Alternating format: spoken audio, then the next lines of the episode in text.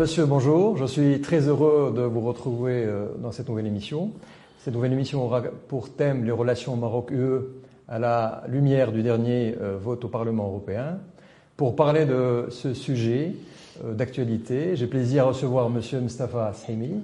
Monsieur Sahimi, bonjour et merci d'avoir répondu à notre invitation. Monsieur il est de coutume de, de, de présenter notre invité, même si j'en ai pas forcément besoin. Monsieur Sahimi, vous êtes avocat, me semble-t-il, hein, au barreau de, de Casa, professeur universitaire euh, de droit, vous êtes euh, un politologue euh, et quelqu'un qui, est, euh, euh, qui s'intéresse aux, aux, relations internationales et, et, à la vie politique aussi bien au Maroc et à l'étranger. Et au-delà de tout, je pense que vous êtes un homme d'esprit et vous êtes tout à fait en mesure de nous illuminer au sujet de ce sujet. Monsieur Samy, je voudrais commencer par euh, cette première question. Alors, comme tout le monde le sait, le Parlement européen a voté le, le 19 janvier dernier une résolution euh, euh, qui attaque le Maroc sur le, le volet des, droits de l'homme et de la liberté d'expression, en mentionnant trois cas juridiques qui ont été jugés de manière souveraine par la justice marocaine.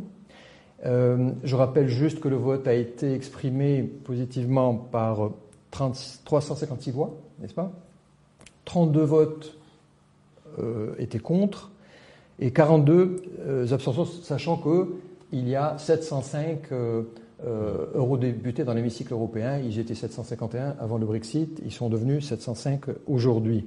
Donc il y a eu à peu près euh, Enfin, il y a eu 275 absences. Mmh. Et lorsqu'on fait le, le, total, on arrive à, à 346 voix, euh, ou, ou, 349 voix contre, vous allez me dire, euh, euh, si on peut le, le, voir de cette manière.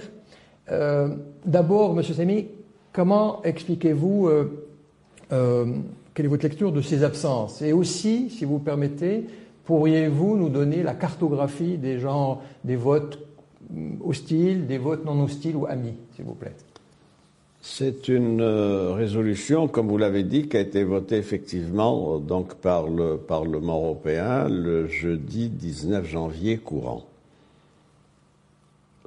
à une forte majorité, faut le dire, 356, c'est un Parlement qui compte 705 membres.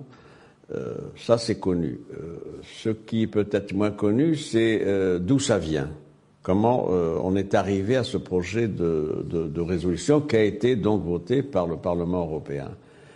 Euh, ceux qui ont porté au départ ce projet, ce sont essentiellement quatre députés. Un député espagnol de l'extrême gauche, deux députés néerlandais, un euh, groupe écolo et un autre socialiste, et puis un député grec, euh, parti euh, libéral euh, indéterminé d'ailleurs, ça fait quatre. Donc au départ c'était ça, et c'est à partir de ça qu'a été enclenché un processus donc de signature euh, et d'information auprès de un certain nombre de groupes parlementaires et de cercles pour arriver à faire voter cette résolution. Qui a voté cette résolution? Essentiellement donc les partis écolos, les partis de gauche socialistes, les partis souverainistes, après je vais expliquer pourquoi, c'est souverainiste, et d'autres partis euh, de, de, de, la droite, de la droite, euh, partis donc euh, qui, qui, se retrouvent au, au, au niveau d'un groupe. Sémier, vous voulez dire les, les partis du renouveau européen, n'est-ce pas? C'est ça, ouais. voilà, tout à fait, du renouveau. Donc ça, euh, mais pas tous. Il n'y a que certains pays qui ont adhéré à ça. Alors, euh, ce que je voudrais observer, c'est d'abord euh, deux choses. La première, c'est le vote contre des euh, 17 députés euh, du Parti socialiste espagnol qui ont voté contre cette résolution.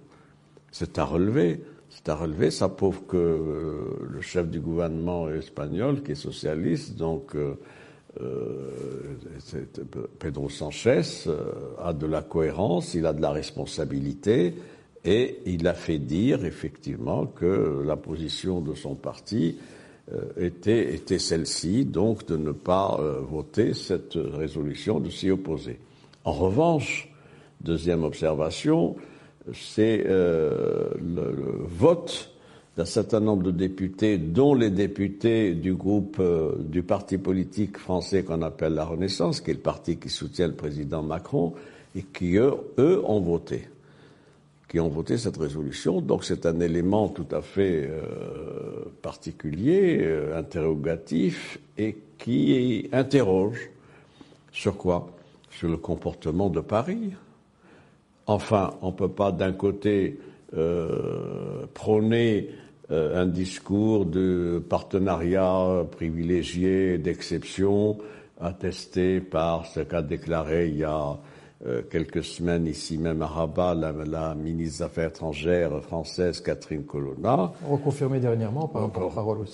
Par, le porte-parole du, Quai d'Orsay, il y a encore euh, deux jours, sur ce plan-là, et en même temps euh, faire en sorte que les députés de la majorité présidentielle, soutenant le président, c'est le parti du président,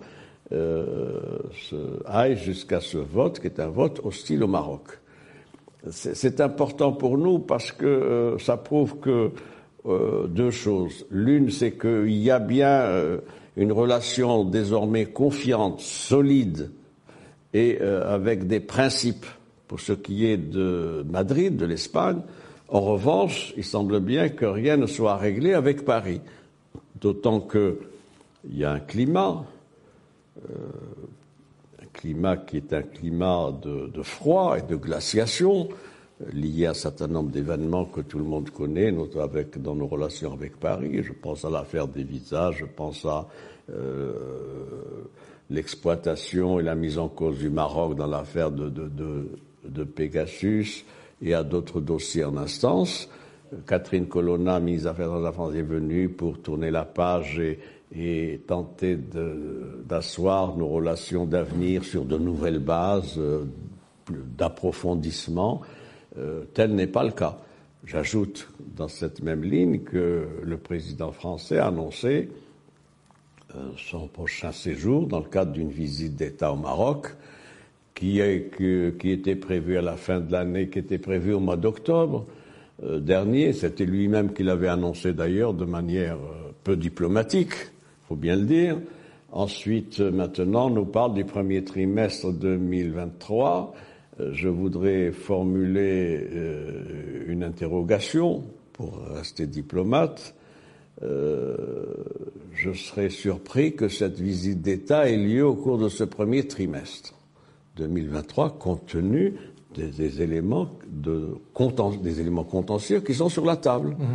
Et donc, ça prouve bien qu'il y a euh, un réglage qui n'est pas fait avec euh, Paris, en tout cas avec le président français, président Macron.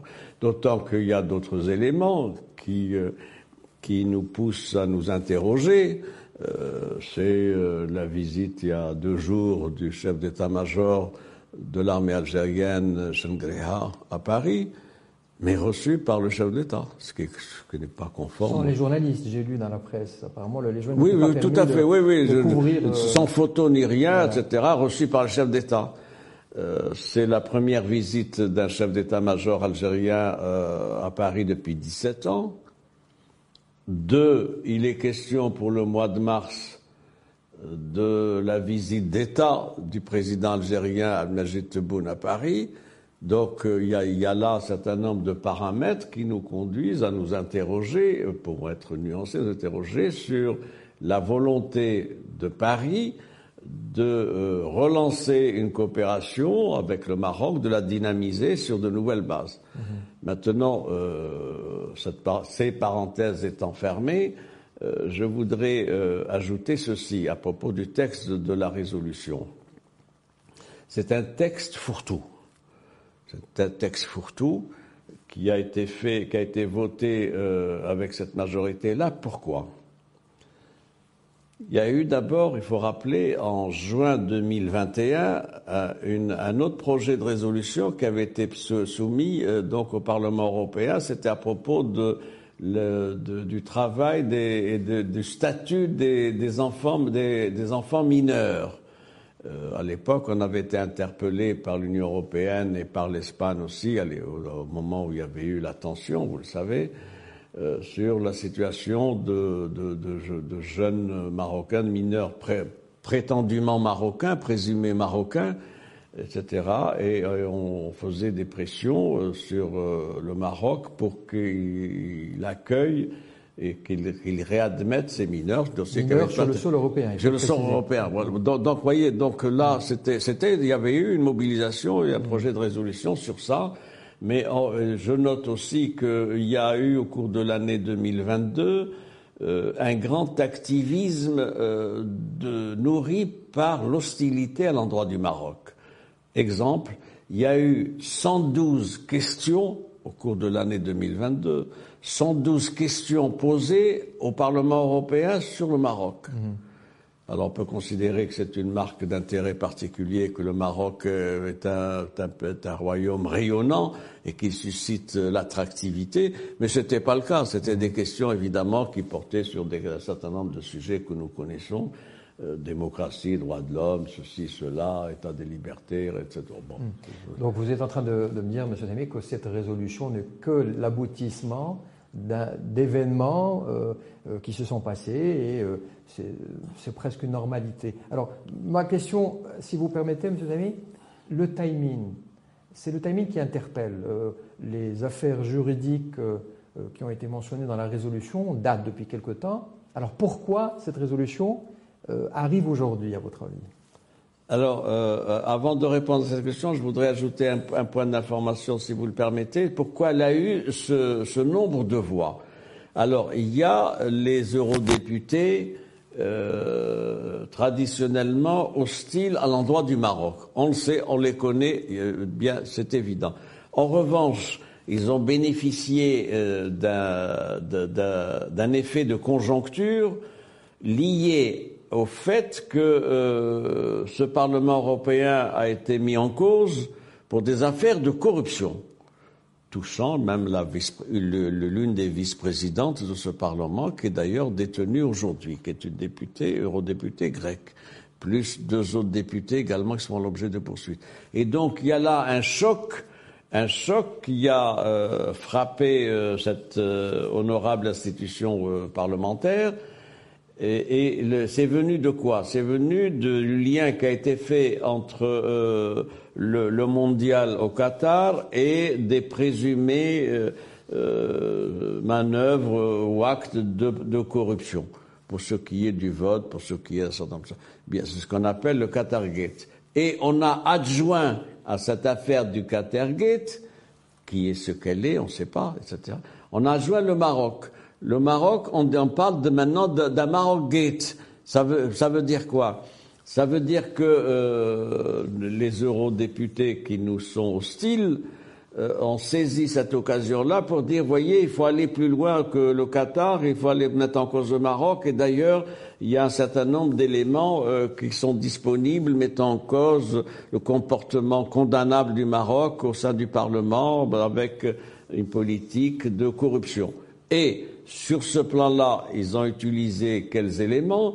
Ils ont utilisé ce qu'a déclaré un ancien député, un ancien député italien, euh, Panzeri, Panzeri euh, qui, euh, qui, est député, c'est un eurodéputé italien, Panzeri, qui a été incriminé, mis en cause à propos du, du Qatargate et qui a donné un certain nombre d'éléments d'information sur le Maroc à la justice belge. Comment ça s'est passé? Il a négocié avec la justice belge, qui lui a assuré, donc c'est un député repenti, ce qu'on appelle, hein, comme dans le vocabulaire euh, italien, c'est le cas de le dire, c'est un député repenti qui a négocié avec la justice belge pour donner un certain nombre d'éléments d'information et pour mettre en cause le Maroc, euh, notamment tel ou tel acte de, prétendu de corruption.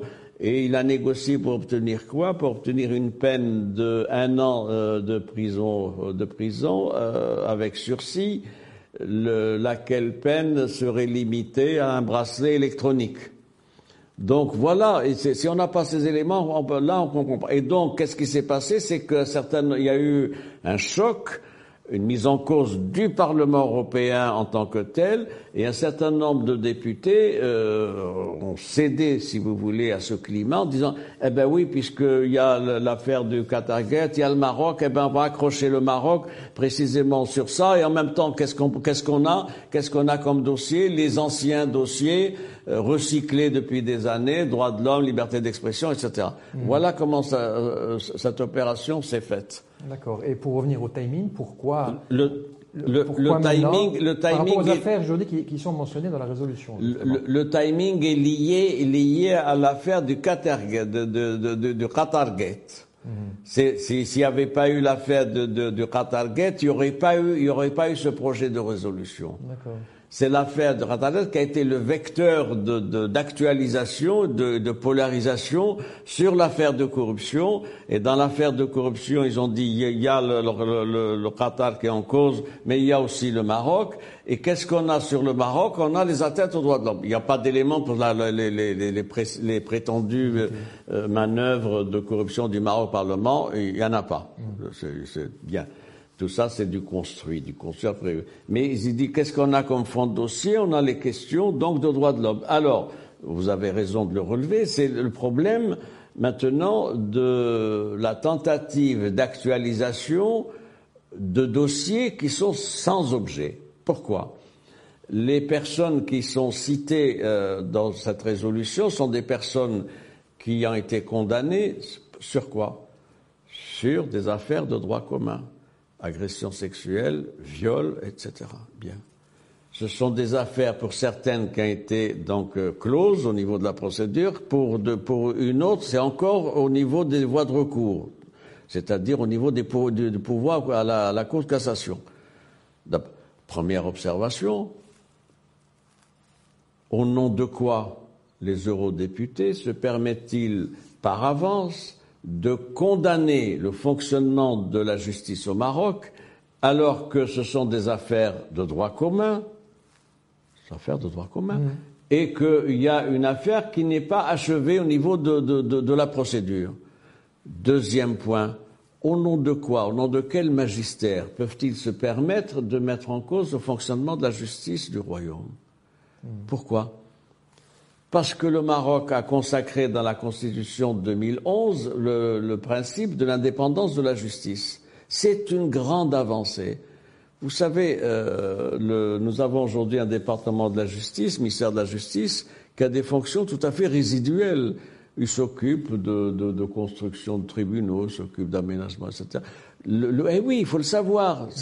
Et euh, le pouvoir judiciaire, il est partagé entre qui? Il est partagé constitutionnellement entre deux institutions. La première, c'est le, Conseil supérieur du pouvoir judiciaire, et la deuxième, c'est la présidence du ministère public. Ce sont des institutions qui sont indépendantes, et par rapport au pouvoir législatif, le Parlement, et par rapport au pouvoir exécutif, le gouvernement. C'est important que ça soit dit et consacré.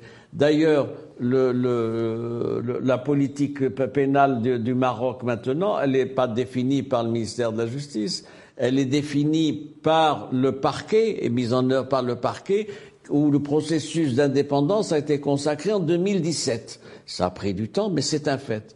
Question, qui peut nous donner des leçons sur l'indépendance de la justice?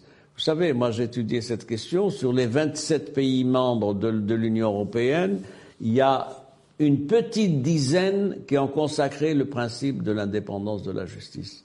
Et il y en a 17 autres où l'indépendance de la justice n'est pas consacrée. Mhm. Même en France, tenez-vous bien, il n'y a pas indépendance, contrairement à ce que l'on peut penser, il n'y a pas indépendance du pouvoir judiciaire.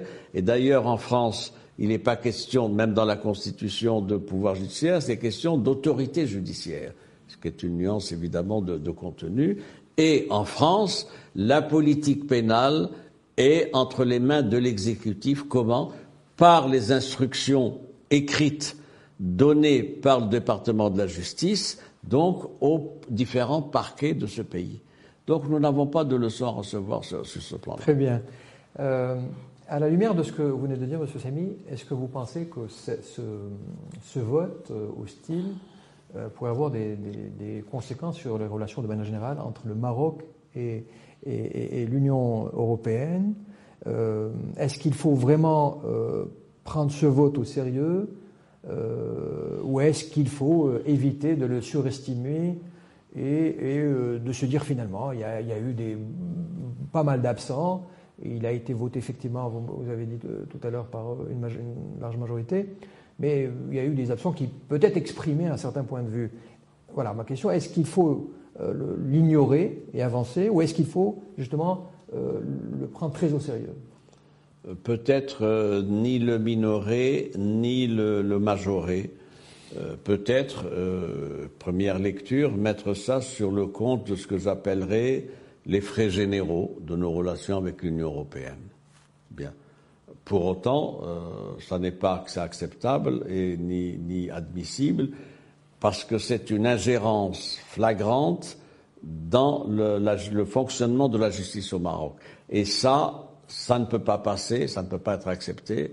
Et à bon droit, le Parlement marocain réagit dans un communiqué lors d'une séance conjoint des deux chambres, chambre des représentants, chambre des conseillers, avec un communiqué, communiqué très sévère, euh, dénonçant donc euh, les, éléments qu'il y a dans cette résolution du Parlement européen et euh, annonçant qu'il allait demander et procéder à une réévaluation des rapports avec le Parlement européen. Qu'est-ce que cela veut dire, justement C'est une réévaluation euh, en, attendant des mesures appropriées. Alors c'est un texte évidemment qui est, euh, qui est ferme mais généraliste. Euh, ce qui, d'où votre question d'ailleurs sur ce plan-là. C'est simplement une mesure conservatoire, si je puis dire, pour dire au Parlement européen euh, il faut qu'on mette, il faut qu'on se revoie, il faut qu'on se voit, qu'on se revoie, qu'on mette tout ça sur la table pour essayer d'asseoir nos relations sur de nouvelles bases. Euh, si, si, si, si, si on m'avait demandé mon avis, ce qu'on ne me demande pas, mais comme euh, je, le donne quand même, j'aurais aimé euh, une réaction complémentaire à celle de, notre Parlement, c'est-à-dire la, réévaluation en attendant des mesures appropriées, et j'aurais proposé que, l'on ajoute ceci, en attendant suspension du dialogue avec le Parlement européen. Mais justement, si on arrive à ce point-là, est-ce que euh, c'est quelque chose qui pourrait euh, euh, justement atténuer les relations entre le Maroc et l'UE de manière générale, parce qu'on a des relations qui sont quand même stratégiques. Le Maroc est un partenaire stratégique de, l'UE. Est-ce que ça ne va pas être justement une, une mauvaise façon de réagir?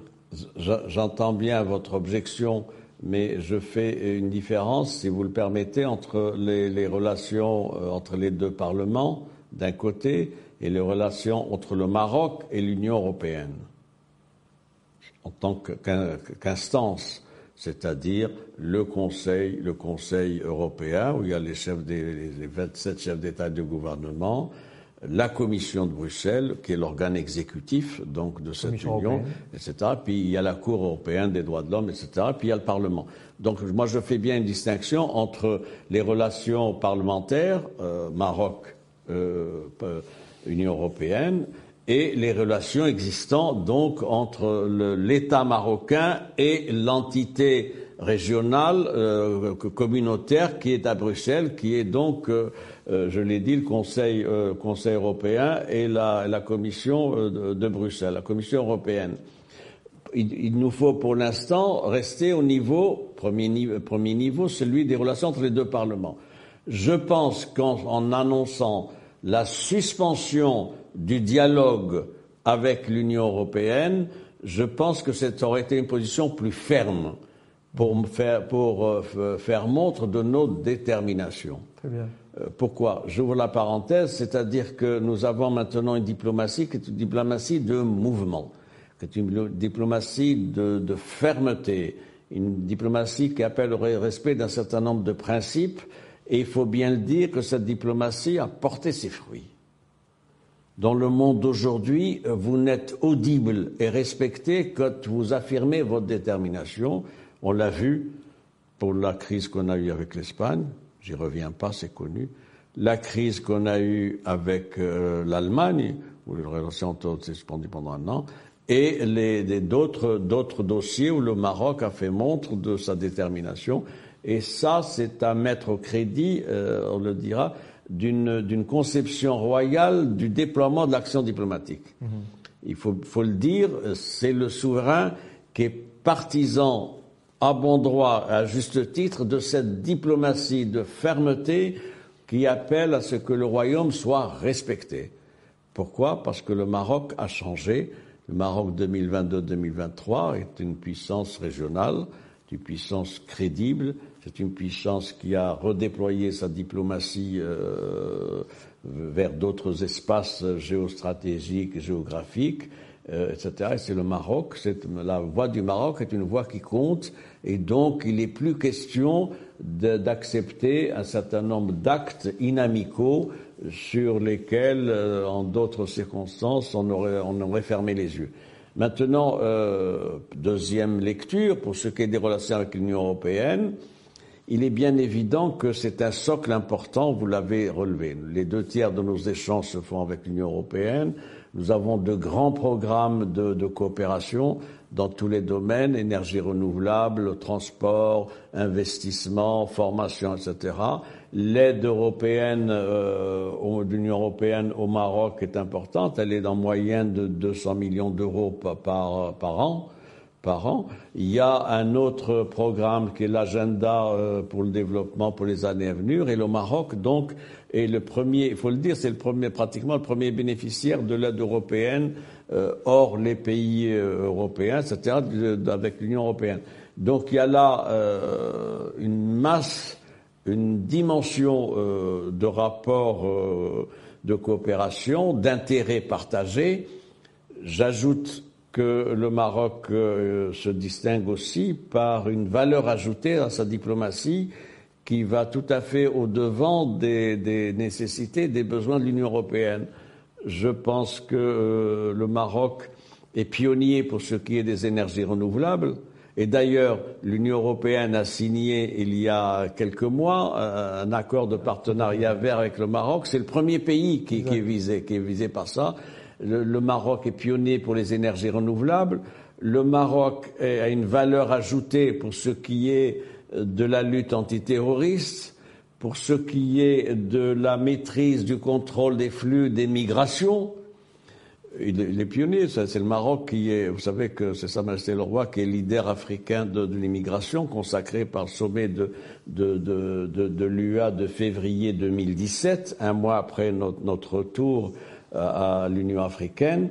Le Maroc est, pionnier également pour ce qui est euh, d'une politique religieuse particulière, d'un islam modéré, tolérant.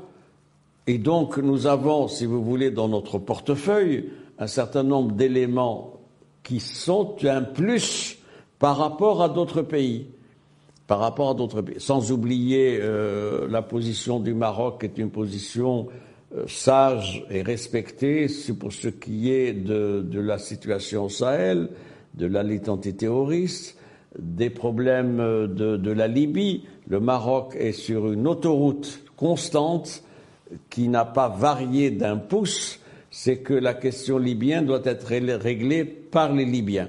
Sur la base de quoi? Il y a un texte de référence qui, sont, qui ce sont les accords de Srira de décembre 2015 c'est une base consensuelle qui a été admise, évidemment ça doit être actualisé, etc. Et le Maroc, sur ce plan-là, n'a pas varié, et tout ça va au-devant finalement euh, de, des interrogations et des ambiguïtés de l'Union européenne et sur le Sahel et sur la Libye, et sur d'autres questions. Question. Par exemple, quelle est la position de l'Union européenne sur le Sahel? Il y, a, il y a des divergences. Des divergences entre les pays européens sur les sujets. D'ailleurs, ça a conduit à la situation que vous savez. Pour ce qui est de la Libye, c'est la même chose. Est-ce que l'Union européenne a une position commune sur la Libye et d'autres questions, etc. Il y a aussi le problème de, l'Ukraine. Euh, la position du Maroc est une position sage.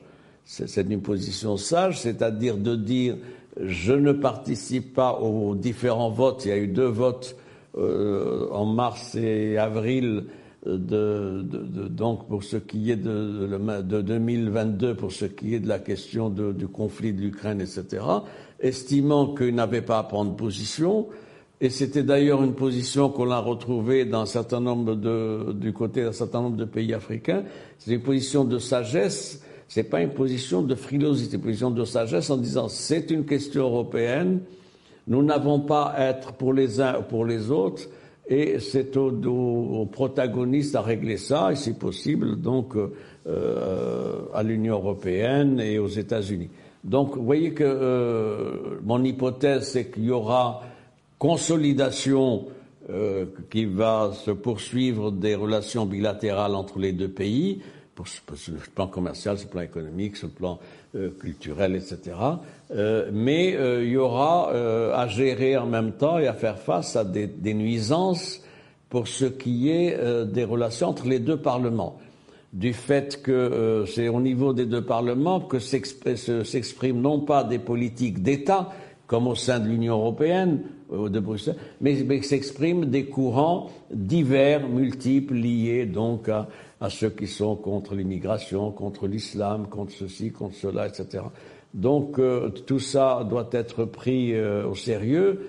J'ajoute un autre élément d'interrogation euh, qui nous préoccupe, c'est les, ce sont des, des, mesures prises ou devant, devant être prises aujourd'hui pour la pour porter atteinte à, à, au dispositif actuelle régissant les rapports entre le, Maroc et les pays européens, notamment la France. Il y a un projet qui circule aujourd'hui, euh, au niveau français en particulier, mais qui peut être repris par d'autres, mais tout qu'au niveau français, c'est de, de, de, réglementer de manière plus sévère les transferts des, Marocains, des Marocains du monde vers le Maroc. Comment? Par euh, euh, le, fait de demander que ces transferts-là passent non plus par les banques marocaines qui ont des agences en France, euh, Banque Chabit, Wafa Bank, d'autres, etc., mais passent par des banques françaises. C'est une mesure de restriction. C'est une mesure de restriction qui pénalise nos banques. Eh oui, c'est une atteinte à la, la, aux lois du marché, à la libre concurrence. Et c'est une, mesure qui, qui, vise à donc gêner euh, ces transferts-là, à les réduire et peut-être euh, un moyen de pression. Donc vous voyez qu'il euh, faut être vigilant. Euh, il y a ce qu'il y a entre les, les, deux, entre le Maroc et l'Union européenne, c'est important. Ça couvre un large spectre économique, social, culturel, antiterroriste, etc.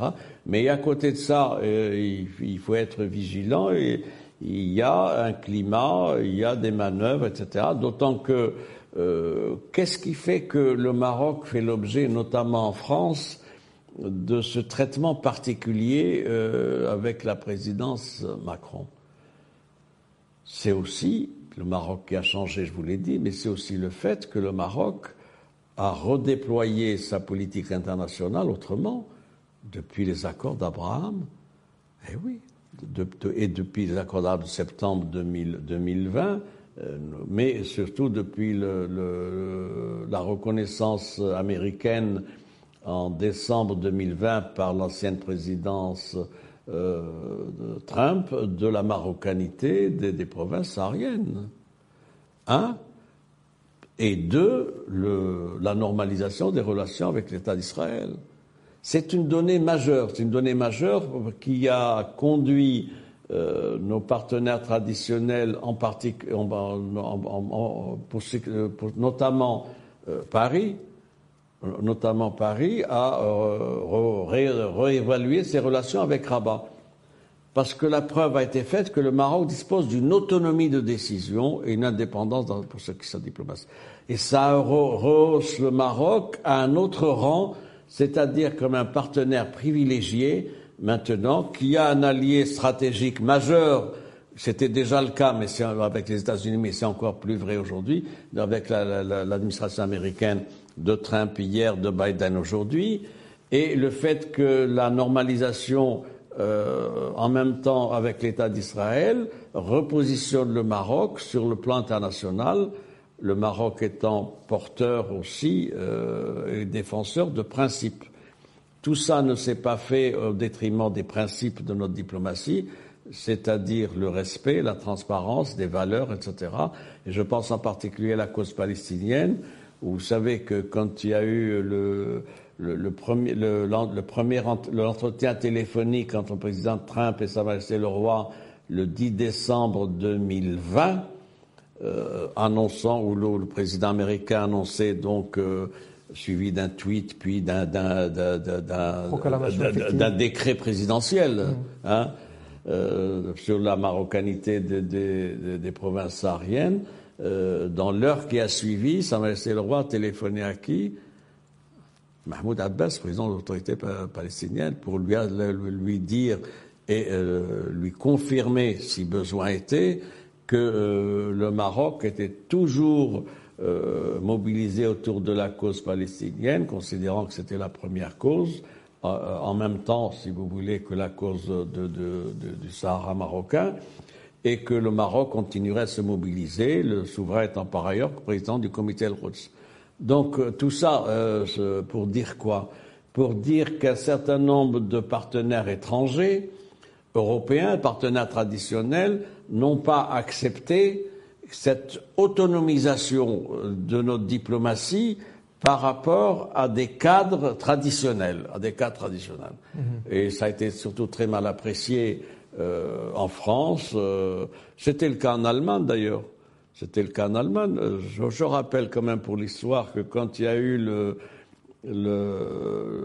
la reconnaissance américaine de la marocanité des provinces sahariennes annoncée par le président Trump le 10 décembre 2020, dans les jours qui ont suivi, l'Allemagne, en l'occurrence Angela Merkel, a demandé, qui était membre, non permanent du Conseil de sécurité, avait demandé la réunion d'urgence du Conseil de sécurité.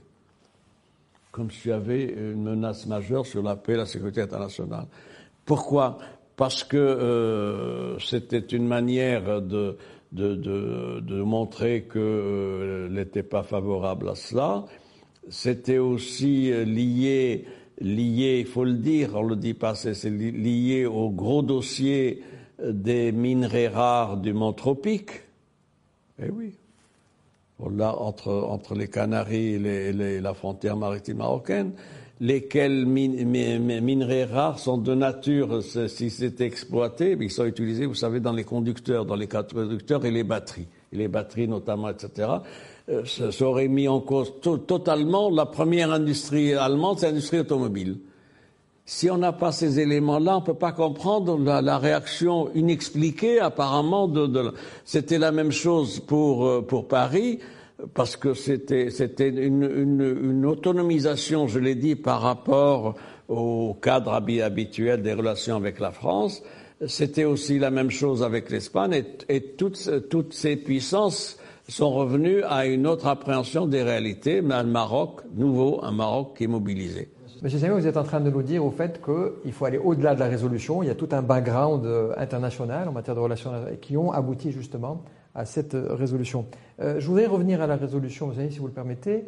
Euh, euh, d'aucuns disent que le, projet de résolution, vous avez cité quelques eurodéputés au début, émane d'un intergroupe au sein du Parlement européen, qui porte le nom d'ailleurs intergroupe Sahara occidental, mais qui n'a absolument rien à voir avec le Sahara marocain.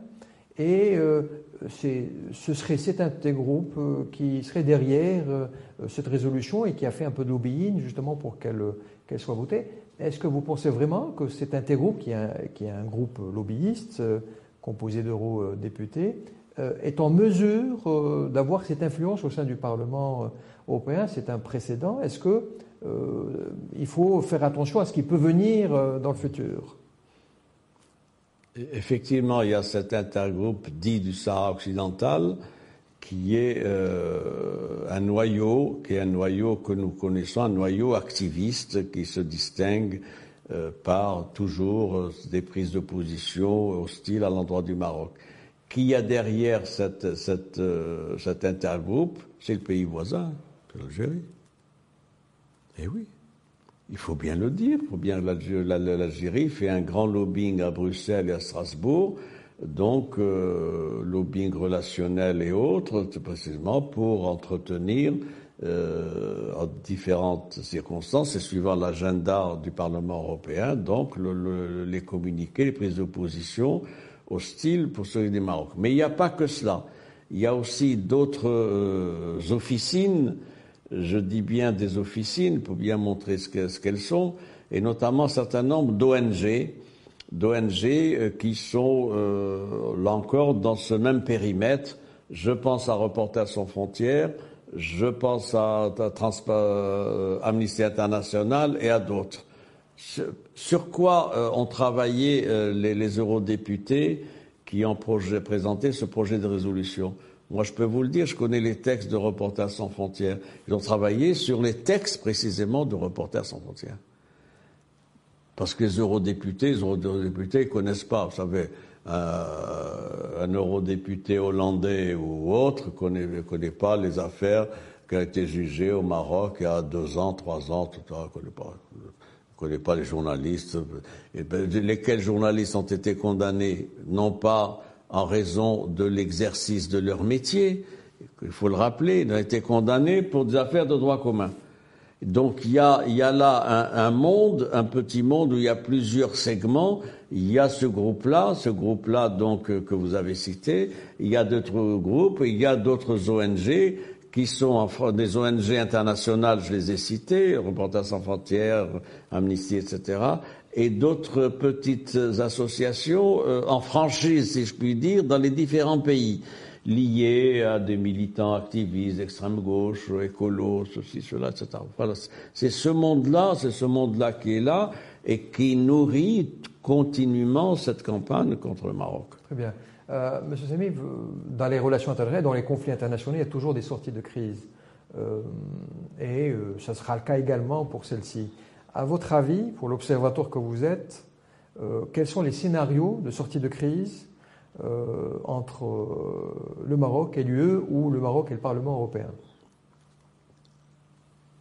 Tous les, tous les scénarios possibles doivent partir d'un prérequis, la fermeté. La fermeté et le respect.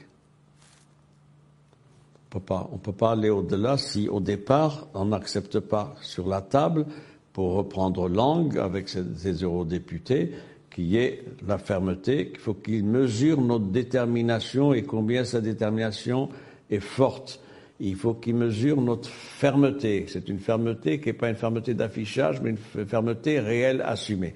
Sur ces bases-là, le Maroc est disposé. Le Maroc est un pays de dialogue. Nos parlementaires sont des, élus de dialogue. Euh, donc sont disposés à reprendre contact avec l'Union, euh, avec euh, le, Parlement européen, et il y a une procédure pour ça. Il faut rappeler qu'il y a un comité mixte, un comité parlementaire mixte Maroc-Union parlementaire, qui existe, qui a été mis sur pied il y a un an. Il comprend 13 députés marocains et 13 députés euh, et 13 eurodéputés européens. Ce groupe ce comité mixte parlementaire Maroc-Union européenne ne fonctionne pas. Il s'est réuni qu'une fois pour le PV d'installation des membres. Eh bien, le Maroc n'est pas arrivé à obtenir une, deuxième réunion de travail donc de, de, ce comité mixte. Donc, les gestes de bonne volonté que peuvent faire les eurodéputés, c'est commencer par réactiver le travail de ce comité mixte euh, parlementaire Maroc-Union parlementaire. 13 membres et 13 membres. Ça, c'est le, le, le, premier signe d'une volonté de normalisation et de dialogue. Mmh. Ça passe par ça. À côté de ça, évidemment, il y a un travail à faire pour notre diplomatie parlementaire au niveau donc des, des, des 27 parlements et nous avons, nous avons des capacités, des, des, potentialités qu'il faut maintenant euh, activer. Euh, nous avons un nouveau parlement qui a été mis en place en octobre 2021. Euh, il serait bon et de bonne politique que ce parlement, notre parlement, mette en place les groupes d'amitié avec les différents parlements Et nous en avons plus d'une quarantaine. Donc ça, c'est une tâche. Parce que pourquoi? Parce qu'il faut, il faut travailler sur plusieurs niveaux. Un au niveau du comité mixte parlementaire Maroc-Union européenne, mais en amont, il y a tout le tissu des relations interparlementaires. Et c'est en travaillant et en activant euh, des relations de coopération, de dialogue avec les 27, les 27 parlements, euh, les 27 parlements de l'Union européenne et au-delà que nous pouvons peser sur l'appréhension des, des, des, rapports avec le Maroc. Il y a un travail en amont qui doit être fait, il peut être fait qu'au niveau de groupes d'amitié. Mm-hmm. Ces groupes d'amitié ont fonctionné, il faut les réactiver, il faut les remobiliser. Et ça, c'est un complément indispensable à notre diplomatie d'État. D'ailleurs, il y a une convention, il y a une convention euh, qui a été signée il y a quatre mois euh, entre le ministre des Affaires étrangères, Nasser Bourita, et les deux présidents des deux chambres, précisément pour une coordination et de la diplomatie d'État et de la diplomatie parlementaire. Il y a un autre niveau euh, de, de, mobilisation, c'est la diplomatie partisane le, eh oui, l'USFP est vice-président de l'international socialiste. Donc ça, le Maroc a été élu il y a, un mois, vous le savez, vice-président euh, de, de l'international socialiste. Donc il serait indiqué que ce cadre-là soit euh, utilisé, mobilisé pour faire, pour nous présenter, faire valoir nos positions, nos principes, etc. Le Mali aussi est, actif dans l'association internationale des partis de euh, conservateurs, dits conservateurs. Oui, c'est l'international libéral. J'y venais. Le Maroc est présent dans l'international libéral avec le mouvement populaire et avec euh, le RNI. Le parti de l'Istiklal aussi est membre d'une internationale.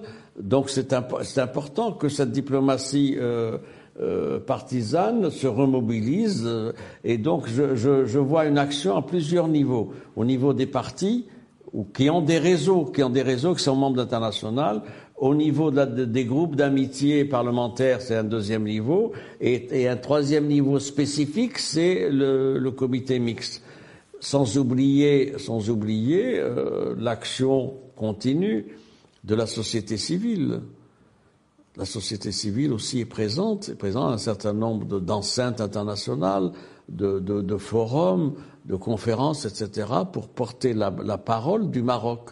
On leur demande pas, on leur demande pas de, suivre aveuglément ce qu'on leur dit. On leur demande simplement de l'écoute, du respect et, un dialogue fécond sur la base de ces mêmes principes. Très bien.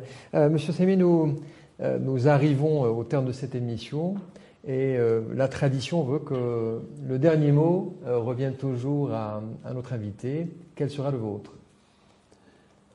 Je, je, dirais plusieurs choses. La première, me semble-t-il, c'est la nécessité impérieuse de renforcer le front intérieur.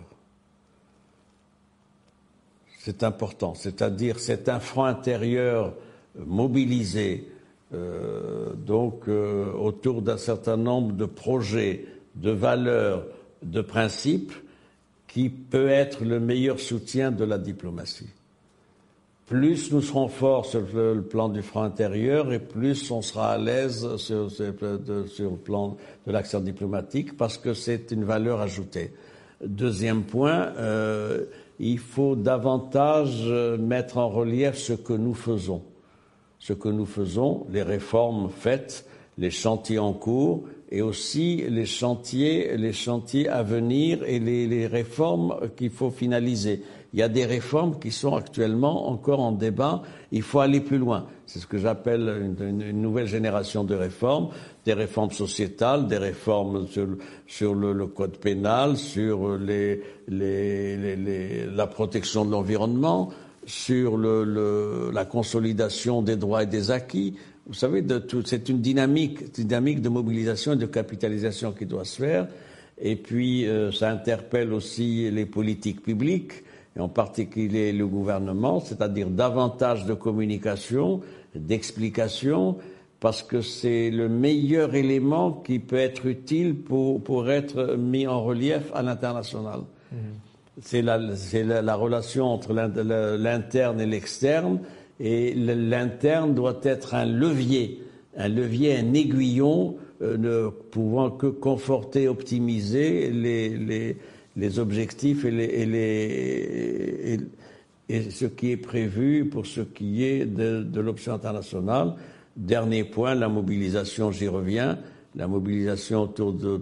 Parce qu'il doit y avoir une mobilisation réactivée, il y a la question nationale du Sahara. Et sur ce point-là, on ne dira jamais assez combien est nécessaire non seulement la veille, la vigilance, mais aussi la mobilisation. Monsieur Mustafa Saïd, merci beaucoup euh, pour vos lumières. Merci à vous. Je rappelle euh, que vous êtes euh, professeur universitaire, vous êtes spécialiste en matière de droit international et je vous remercie encore une fois pour toutes ces précisions. Madame, Monsieur, je vous remercie pour votre suivi et je vous donne rendez-vous à une prochaine émission. Au revoir.